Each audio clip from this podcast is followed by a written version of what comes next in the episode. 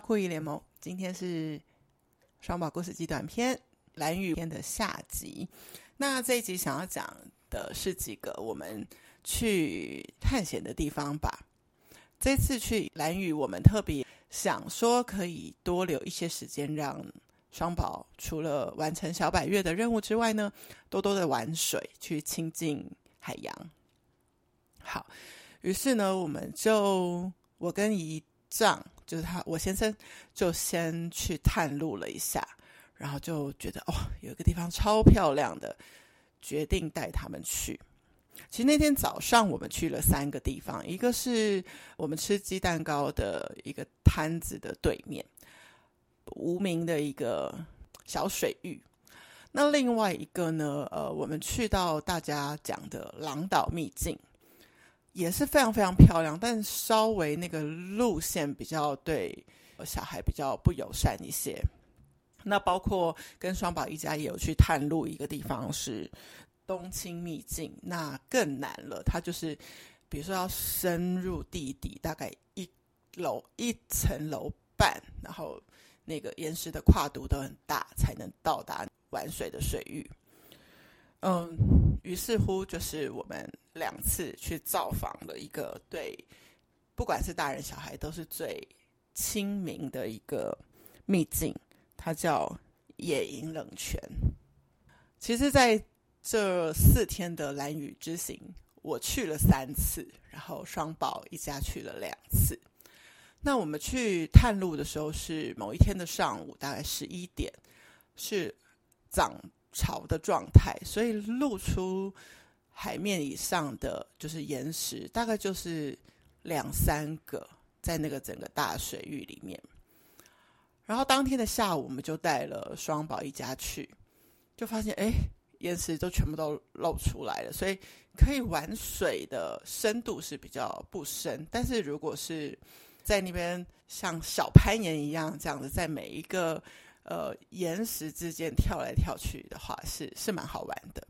所以我们决定玩一阵子之后呢，就先去吃烤肉，然后隔天呢早上涨潮的时候再带他们去一次。那那次就非常非常好玩了，就是你可以看到很多热带鱼，你可以让双宝就是仰躺在那个海洋上面去漂浮，然后他们也可以。偶尔爬到几个，大概三四个，就是露出水面的小岩石岛上面，然后他们就说：“我们在这边被关岛了，就是被关在那个岛上。”那他们从岛上也可以去观察鱼群，然后看着远方呢，哇，那个在涨潮的时候的海浪，非常非常非常的激烈，非常好看。但是因为我们是被更多的大岩石区。更多的大岩石给包围，已成为了我们这个水域，所以这个水域是相对非常非常安全的。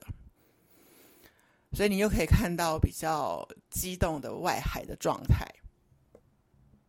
又可以在安全的水域玩，然后看到热带鱼们。然后这时候我就觉得，哇，好像自己对热带鱼的。知识太少了一些，所以形容词呢都只能说哦，你看那只呃绿黑相间的鱼哦，那只黄黑相间的鱼，呃，那只黑色有十字白线条的鱼，就大概就只能有这些形容词，就是会感觉到哦，随着双宝的成长，你也想要多去了解一些知识，所以你可以分享给他们。那这一次我们最大的心得就是，希望让双宝在这一次的环岛嘛，在蓝屿的环岛的这个路程上多一点点深入的感受。所以这次安排跟之前去澎湖很不一样，澎湖是很多个景点，大概各停短短的时间，停最长的大概就是摩西分海，因为还要看到分海，然后他们再下去玩这样。但是到了蓝屿，我们基本上就比如说一个冷泉，我们可能都会待一个半小时以上，让他们真的玩得很彻底，也真的其实玩得不想上来，连我们自己都不想上来。然后这个冷泉呢，真的下去的时候是非常非常冰的，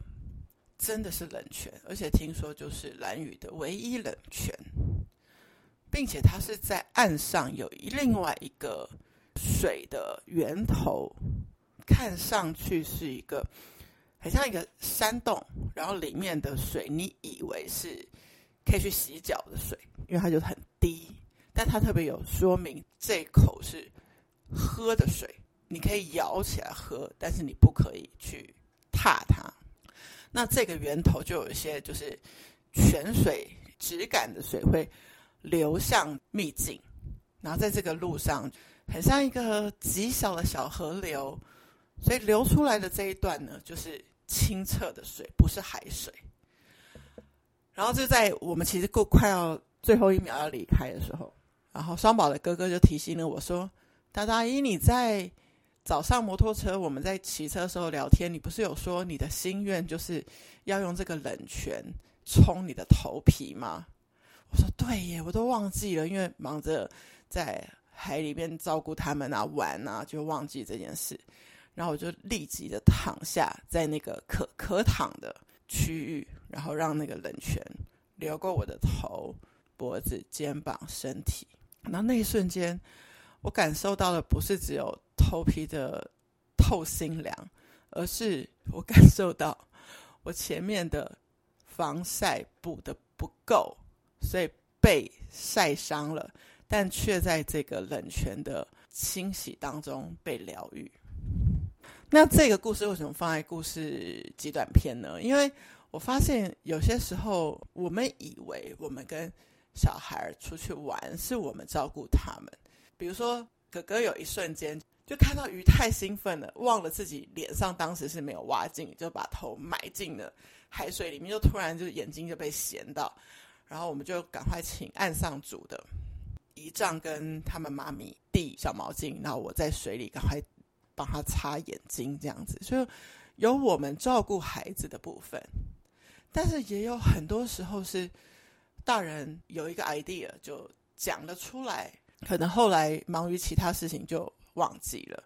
但小孩就会在很恰当的时候就突然提醒你说：“你不是想做这个吗？”这就让我们想到，其实小孩打从小的本性是有体贴他人的这个，所以他提醒了你，你有说你想做这个，那你要记得做。这时候就觉得心情就被他照顾到了，就觉得嗯。可能有时候我们是买礼物给小孩，我们有时候是花时间陪伴他们，或是督促他们快点吃饭等等。就是我们的方法就是这些，但是小孩能回馈我们的方法没有一个固定的样貌，就像蓝雨的白云一样，每天都可以长成不同的样子。讲到白云呢，也提一下美眉好了。嗯，有一段。路程是美眉在我们的车上，我就问美眉说：“你看前面这个棉花糖好圆又好巨大，是不是很像一个放大版的棉花糖？”美眉就说：“我我不知道啊，我没有吃过棉花糖。”那我就忘记了，因为双宝家不太经常的让他们吃糖果，当然有时候无可避免，对，但是不会刻意的买给他们。所以我才知道哦，对哦，我这样形容给妹妹听，她并不了解。但就在这个旅程上，你可以因为身边的事物的观察，可以跟孩子有很多的对话。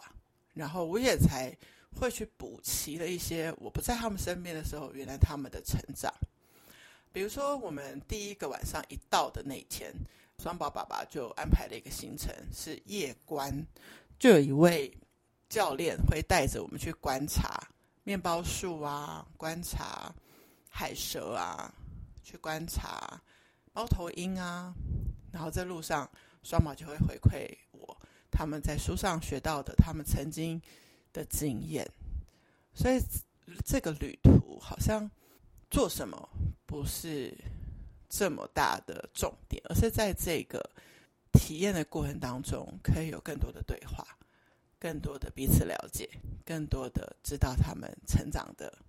脉络，这就是酷姨觉得特别欣慰的地方。好，今天双马故事集短篇就跟大家分享到这边，期待你们也有一些有趣的暑假安排，可以到酷艺联盟的 IG 分享给我。那我们酷艺联盟就下次见喽，拜拜。